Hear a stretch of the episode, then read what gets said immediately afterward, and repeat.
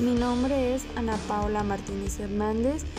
Estudio en la Escuela Carlos Camacho Espíritu, estoy en cuarto semestre y hoy les hablaré sobre las ventajas y desventajas de estudiar y trabajar después del bachillerato. El trabajar después del bachillerato puede conllevar a no tener un salario justo, un empleo digno y a tener limitantes de nuestras metas académicas, ya que en ocasiones las universidades no tienen horarios flexibles y en ocasiones obtener un salario preferimos darle prioridad a lo económico y no a lo académico. Y también se puede tener un bajo rendimiento escolar o laboral. Esta sería una desventaja.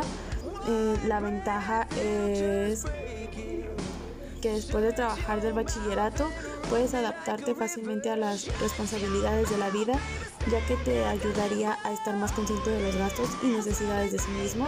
El ganar dinero aporta en sí en lograr mantenerte por tus propios medios.